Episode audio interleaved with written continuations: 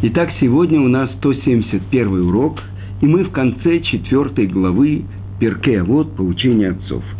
И это слова Раби Элиэзера Капара, который говорит, зависть, страсти или сладострастие и стремление к почету лишают человека жизни в мире или выводят человека из мира. И в прошлый раз мы начали изучать эту глубокую тему. И когда я готовил урок, я посмотрел то, что говорит мораль из Праги. Почему эти три вещи? Именно эти три вещи выводят человека из мира.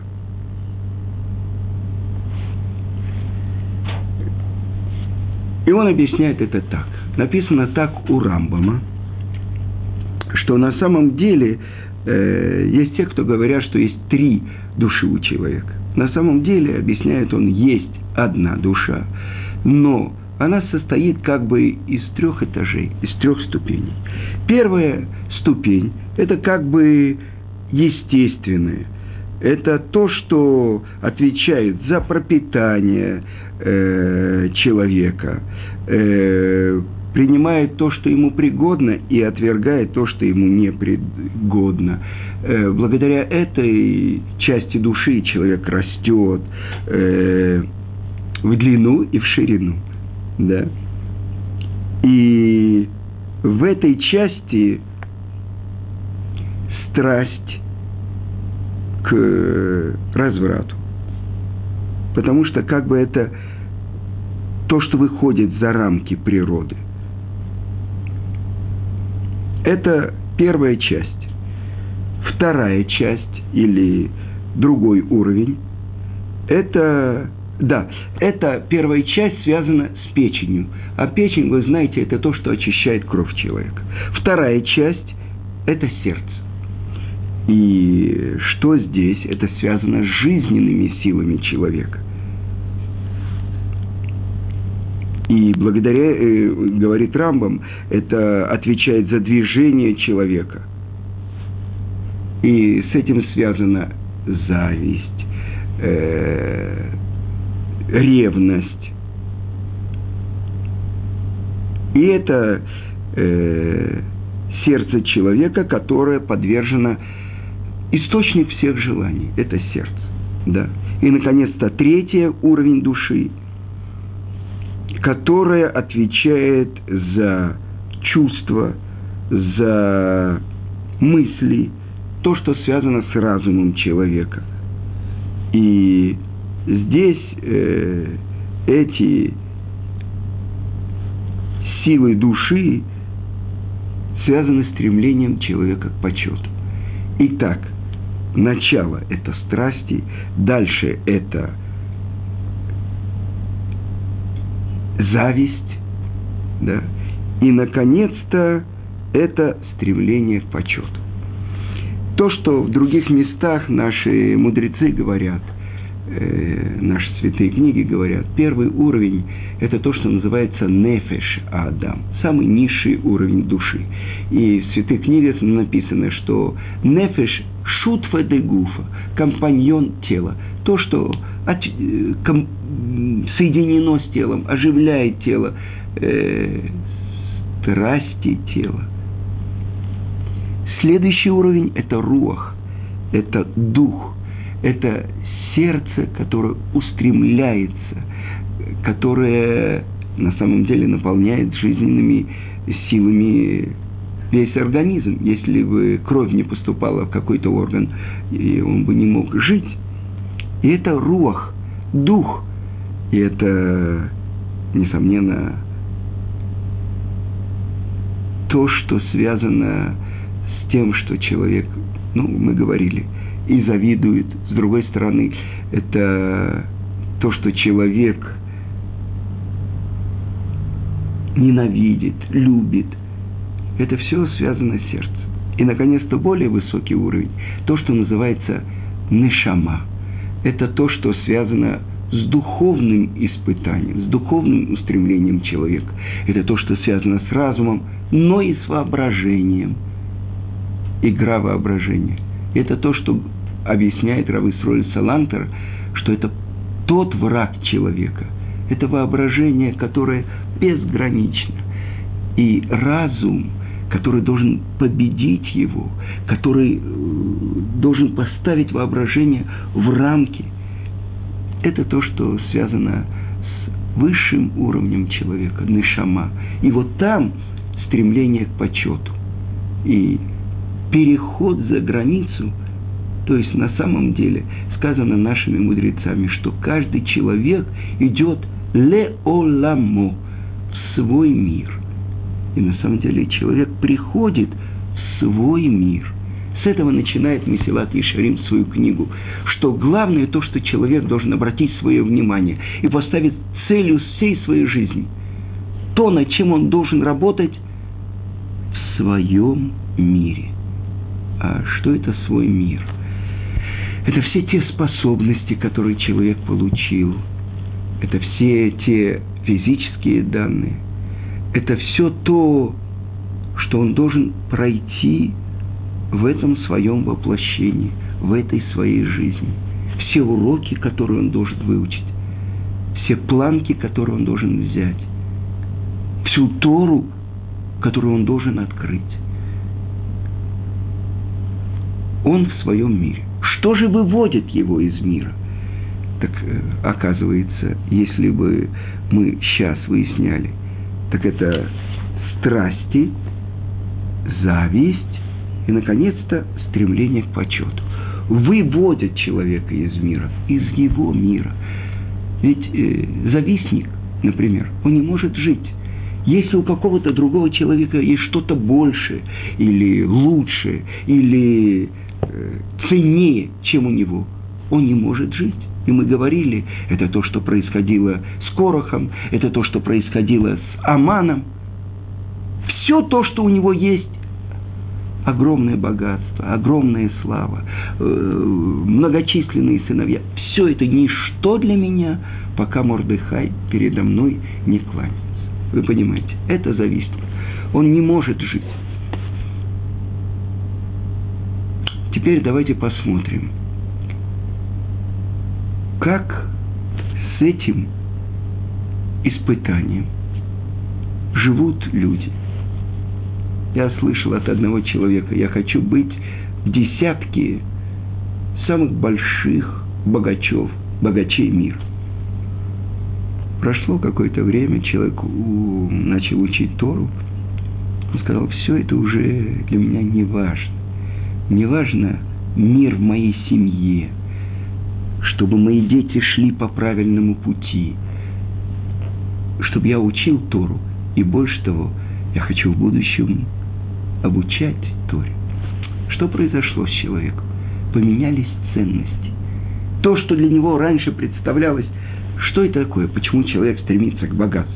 Мы говорили, богатство – это на самом деле безграничные возможности использовать это, эти деньги. А часто человек даже не видит их, они где-то в банке и так далее. Я шел с одним человеком по Нью-Йорку. Очень богатый человек был. И он услышал, что э, банк, который дает суды, он объявился банкротом.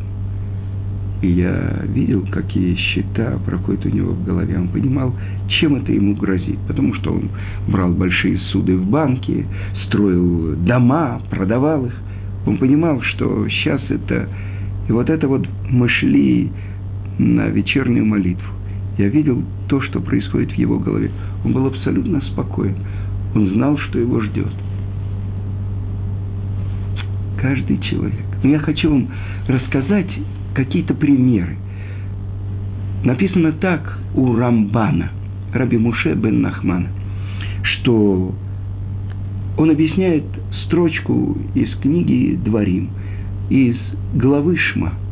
«И полюби Творца твоего всем сердцем твоим, всей душою твоей, и переводит и всем достоянием твоим, всем имуществом твоим». Это одно значение.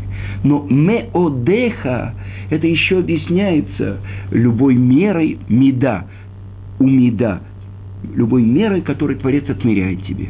Но есть еще одно значение, и это объясняет Рамбан. Меод. Это очень. Чтобы Творца ты любил больше, чем то, что ты больше всего любишь в мире. Вы понимаете? Больше. Меод. Меодех. И что это значит? Когда задается вопрос, и полюби другого еврея, как самого себя. Я специально не перевожу близкого. И полюби близкого, как самого себя.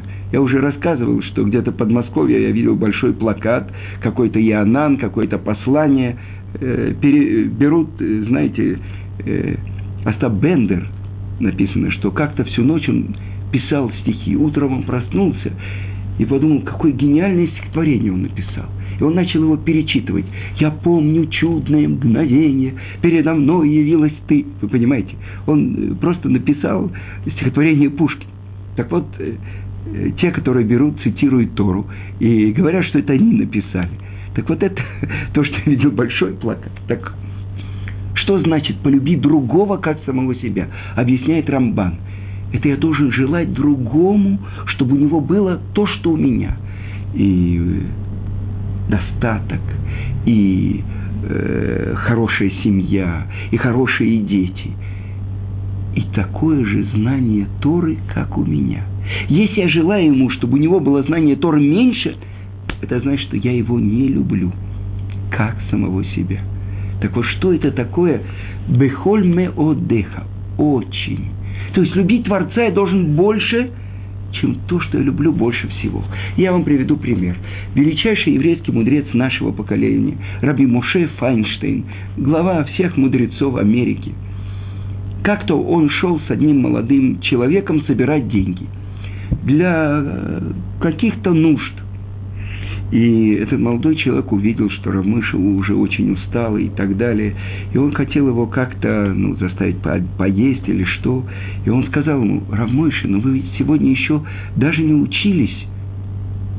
А ведь учеба Торы для такого мудреца – это самое любимое, самое дорогое. Сказал ему Рабмыш. Это ласот лашем. Это сейчас момент, когда мы должны делать во имя Творца. Этеру Торотеха даже отодвиньте свою Тору. Потому что сейчас нужно идти и собирать деньги для какой-то важной заповеди. Значит, отодвигаются другие заповеди. Мецва оверет. Какая заповедь может отодвинуть изучение Торы? Сказано, а изучение Торы покрывает все другие заповеди, кроме той заповеди, которую именно сейчас и только ты можешь исполнить. Это то, что сделал, реально делал Рамойша Файнштейн. Когда я готовился к уроку, к уроку, я попросил одного ученика Равыцка Казильбера, Равхайма Шаула, чтобы он мне сказал, что по поводу нашей Мишны говорит Равыцкак. И он привел пример, то, что он слышал от Равыцкака. Один раввин в каком-то небольшом местечке э, Литвы или Польши – э, решили создать там э, дом для престарелых, для пожилых евреев, которые не могут себя обеспечить, чтобы они получили уход, питание, сняли им, ну, сделали все, как должно быть по еврейскому закону. И этот раввин со своим габаем ходили по разным местам собирать деньги.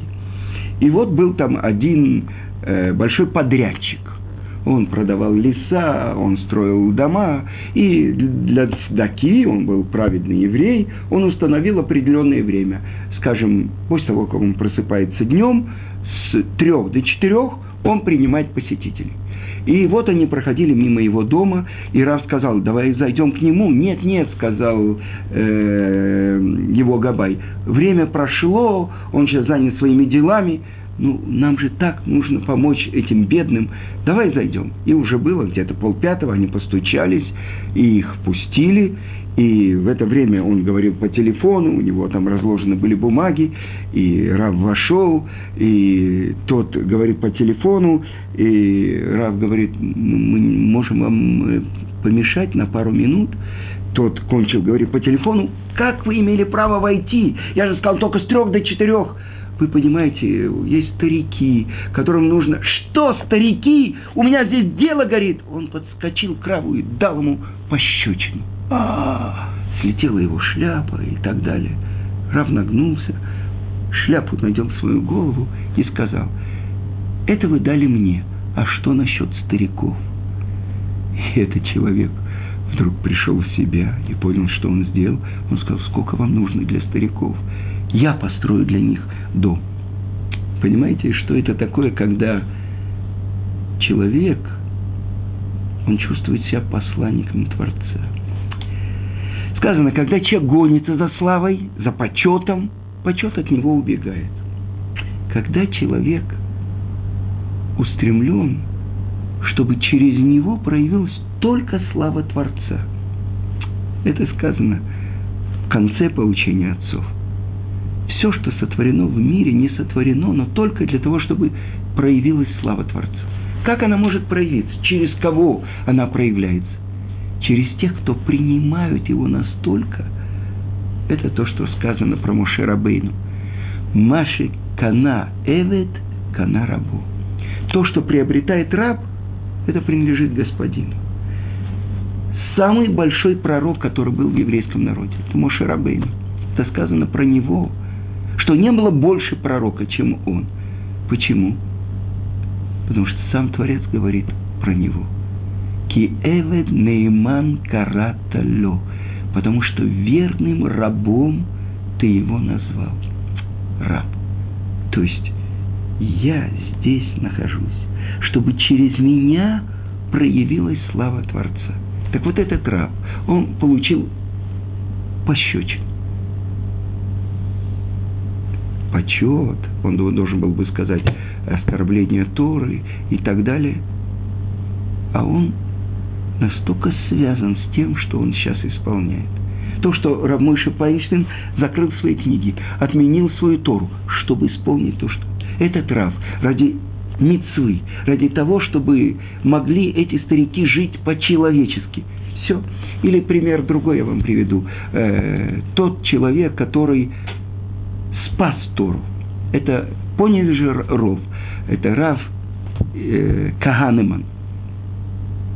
После войны, э, то, что во время войны он купил маленький участок э, земли в Бнейбраке.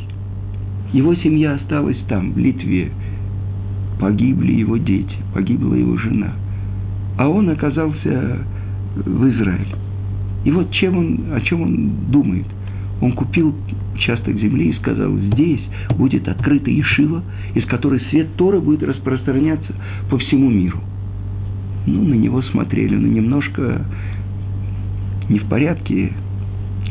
Сейчас все думают, как, может быть, бежать из Израиля. Армия Ромеля, немцы приближаются, э, думали, куда бежать, что. А он основывает Ешиву. И он пришел к хозяину лавочки и сказал, сейчас отпусти мне в кредит, когда у меня будет ешива, в которой будет учиться тысячи человек, я обещаю, что я у тебя буду покупать. Люди видят, этот человек большой еврейский мудрец. Так уверен в этом. Ему помогали.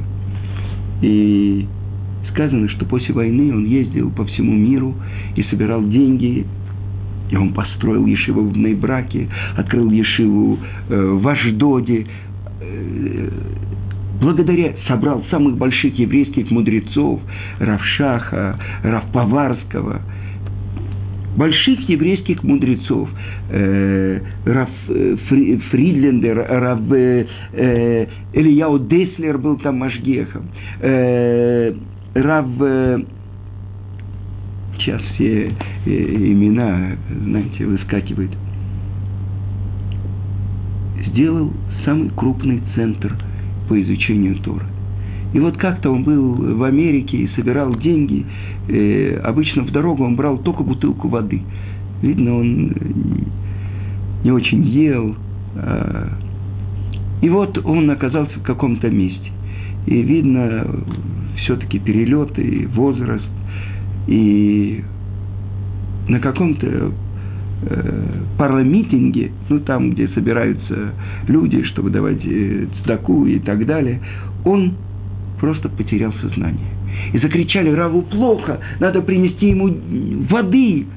А он открыл глаза и сказал, не воды, деньги.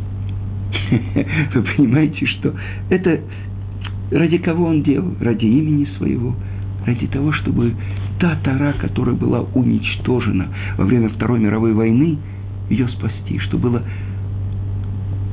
те могли те новые силы влиться в Тору и продолжить Тору в мире. Это то, что он делал.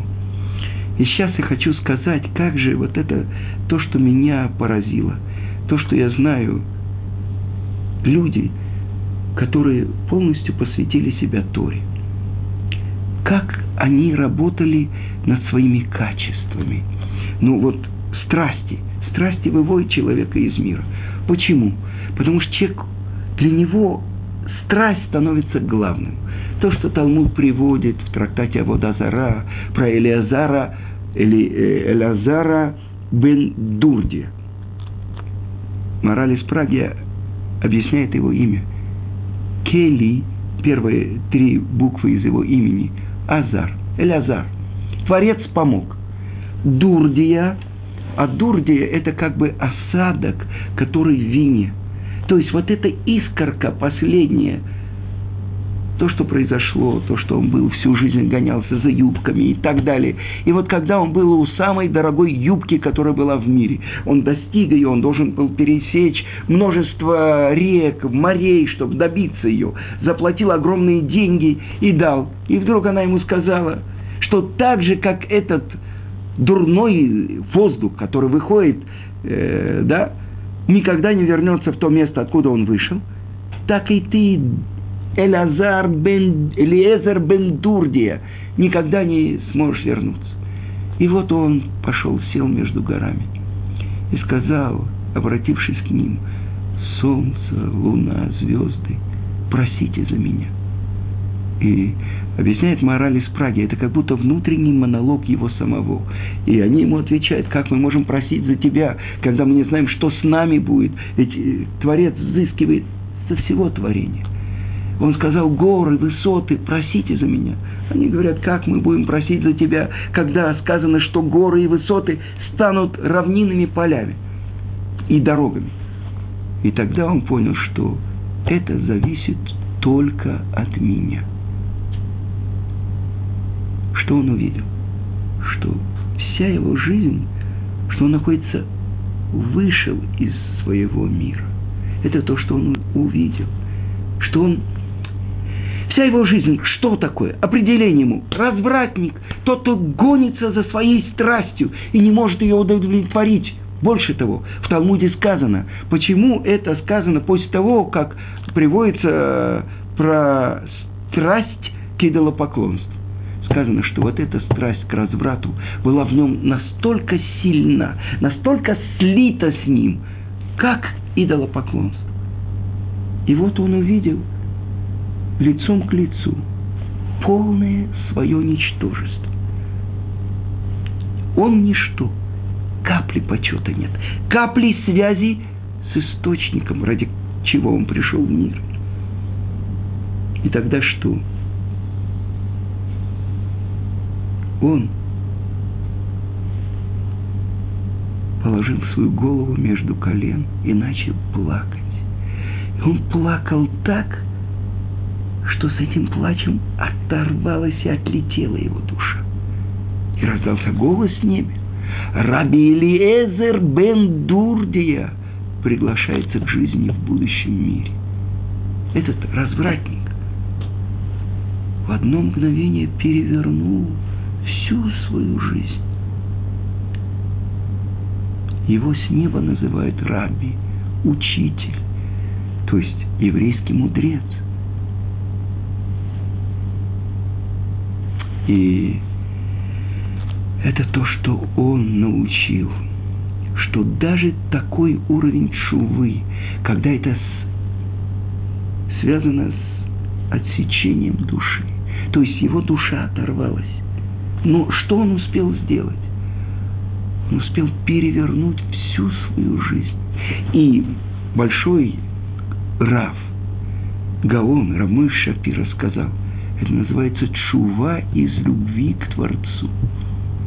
А сказано, тот, кто делает, раскаивается из любви к Творцу, прощается ему и всему миру. Что он сделал? Все эти свои страсти, все это свое нарушение, грехи, он в одно мгновение перевернул так, что это как заслуга. Он на крае, вот это краешек, последняя, последняя точка, на которой он стоял. Он увидел, и он вернул все это, этот его плач, это было возвращение почета Творцу. Вся моя жизнь была вне мира. А сейчас он вернулся в свой мир. Это главное то, что он сделал. Я не знаю, Талмуд не говорит, сколько он прожил. 40 лет, 50 лет. Но он взял все свои 50 лет. И за эти несколько минут он превратил их в служение Творцу. Все это засчитывается ему как заслуга. Представьте себе, натягивается лук – и чем больше натягивается тетивина, тем дальше летит эта стрела. Он все эти 50 лет своей жизни превратил непрерывные годы служения Творцу, проявления Его славы. И еще одну, несколько историй я хочу вам рассказать про то, как еврейские мудрецы преодолевали свои страсти. Я хочу вам рассказать про большого еврейского мудреца Равсимху Зисла Шапир. Это дядя Гаона Равмыш Шапир. Я с ним познакомился. И это был великий человек. И это то, что мне рассказал его сын Равнота Шапира. Он рассказал, как отец его выкуривал пачку, полторы пачки сигарет в день. И вот у него кончились сигареты, и он пошел к своему соседу, и спросил, у вас нет сигарет, ко мне должны прийти гости, мне нужны сигареты. А, он говорит, ваши вы не хотите, а хотите мои? Он говорит, я вообще не курю. И он вернулся домой. И он сказал, и я сказал, что я не курю. Значит, я не курю. Я не могу нарушить свое слово. Рав, э, Нота, его сын, рассказывал, что ему снилось, как он курит.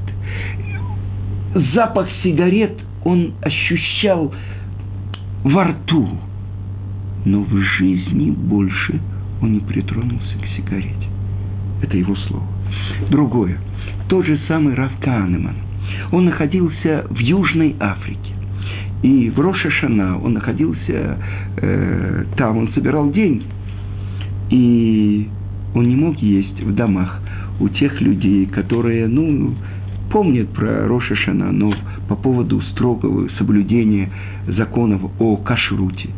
И когда к нему обратился один из богачей, который много пожертвовал ему, сказал, несомненно, Рав будет есть у меня трапезу в Рошашана.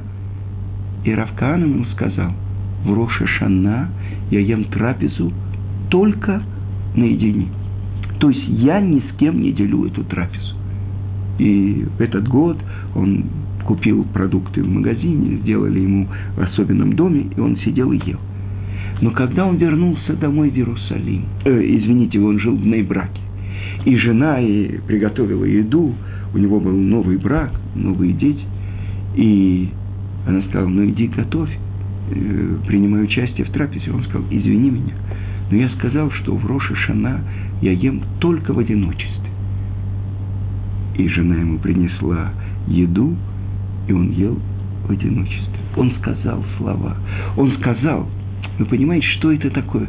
Как это для нас, это как человек работает над своими слово, которое говорит еврей. Ну что сказал, не сказал, как э, говорил Бен Гурион. Ум, шмум, ом, о он. Что там это они сказали, то, то. Насколько обесценилось то, что является главным определением человека. В наших святых книгах сказано, кто такой человек? Человек говорящий. Говорящий что? Какая сегодня погода? Что вы сегодня ели? Человек говорящий. Это то, что сказано, что почет полагается еврейским мудрецам. Это они я хочу. Квот хахамим инхалу. Так написано в Мишле, притчах царя Соломона. Что мудрецы, им полагается почет. Так вот, когда мы понимаем, что это такое слово, которое говорит человек, насколько это важно, что он сказав одну фразу, я вообще не курю – то, что сказал Равсим Казицел Шапир. И больше в жизни он не взял сигарету. Я ем всегда в одиночестве, говорит Рав Канеман. И даже в своем доме он ест так, как он сказал. Так вы понимаете, когда такой человек говорит слова Торы, эти слова не могут попасть как семена в сердце каждого, кто его слышит, и прорасти. Потому что говорят наши мудрецы, «Ващинантам леванеха» и обучай своих сыновей. Так говорится в Шма Исраэль. Объясняет комментатор, объясняет Талмуд. Кто это сыновья? Это ученики.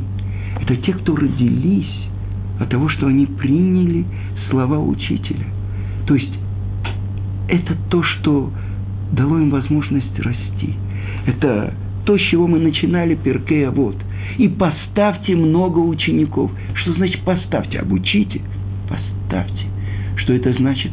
Чтобы ученик стал на свои собственные ноги. Благодаря чему? Благодаря тому, что он получил от учителя главное.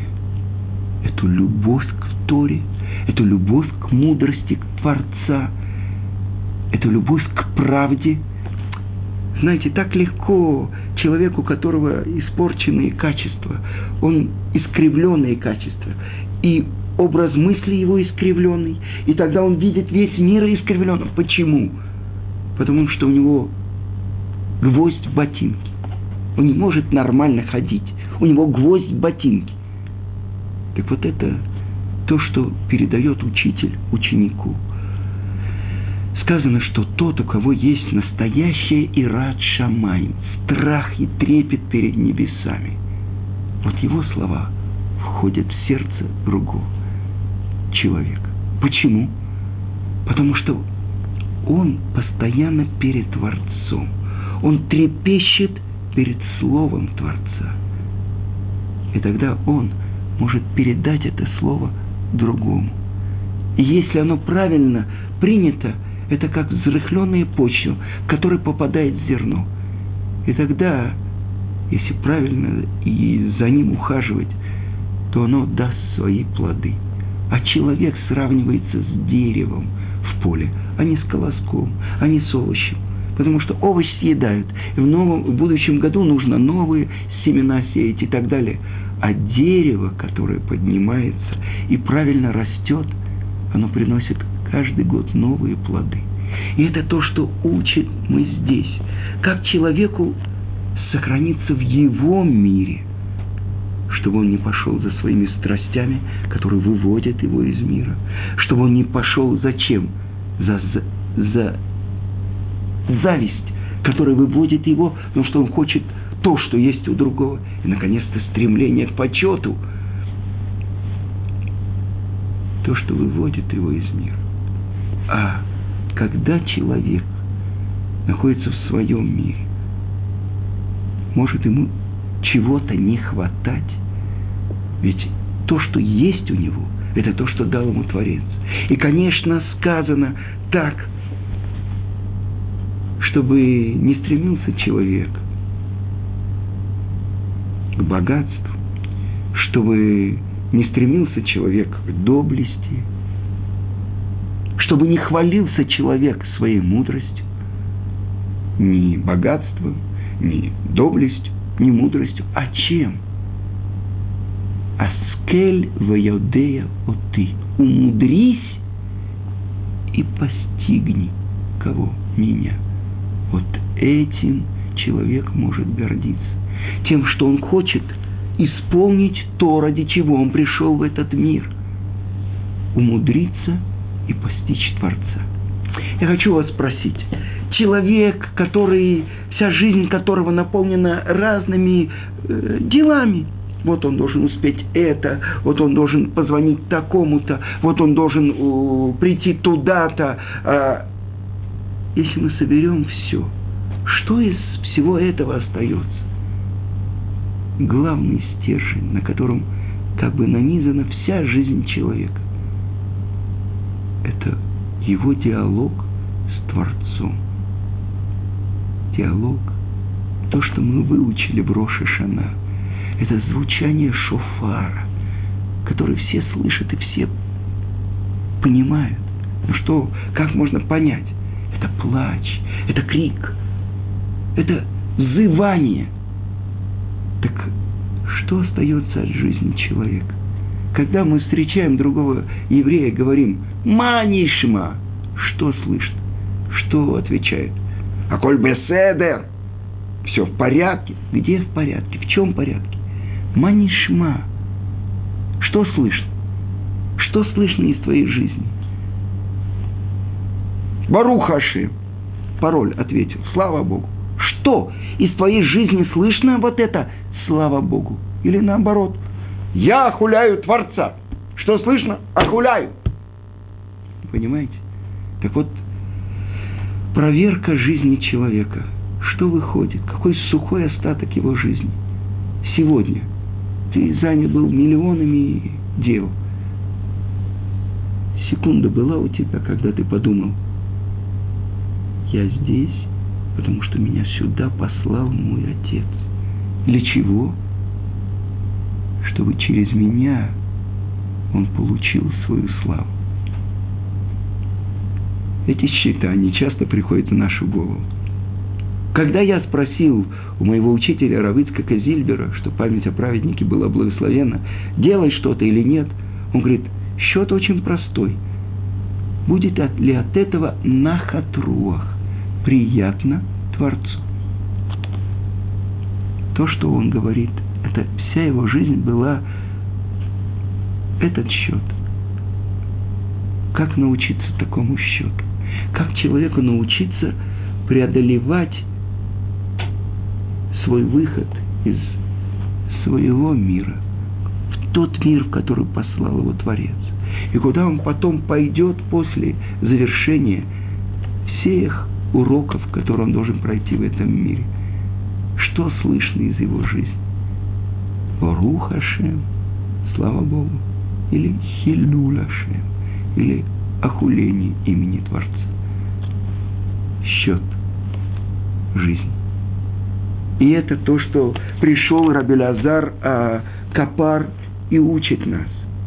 Кина, тава, кавод, муциим это адамина Что такое? Кина, зависть.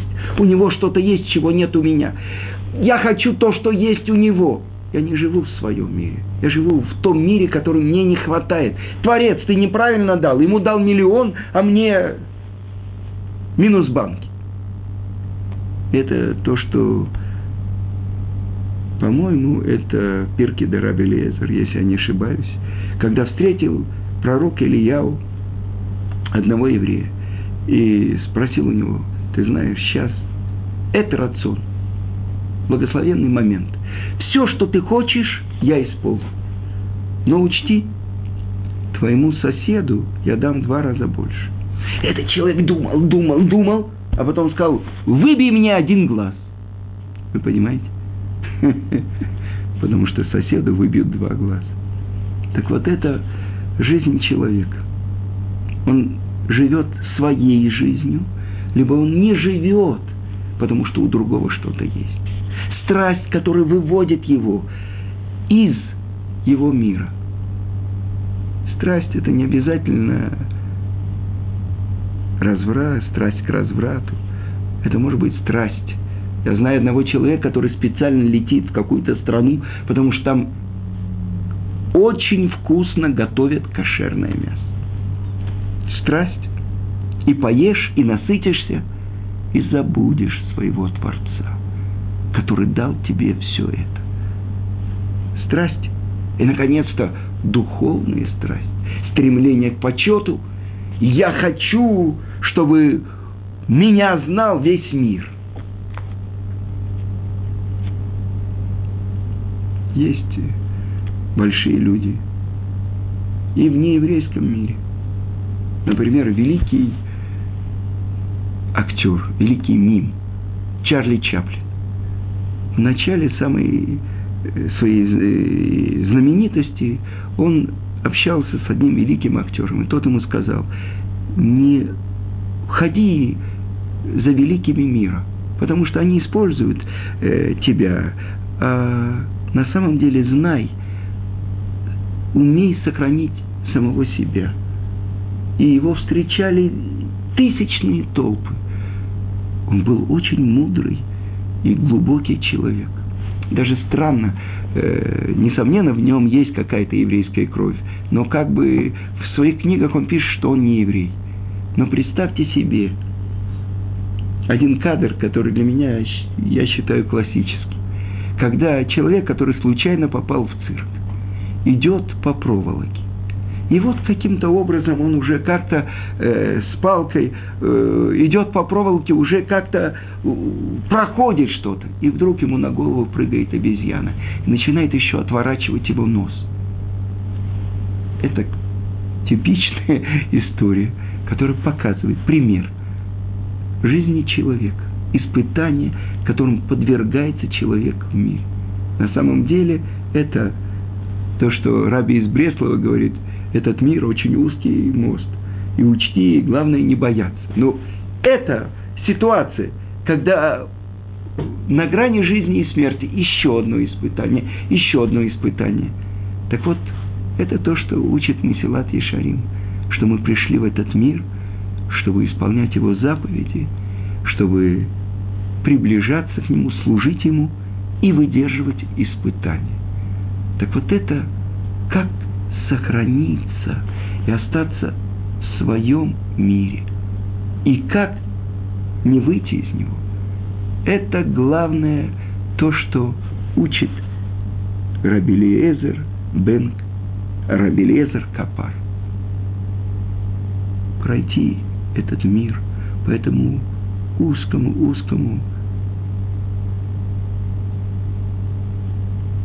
мосту – и прийти к Творцу мира.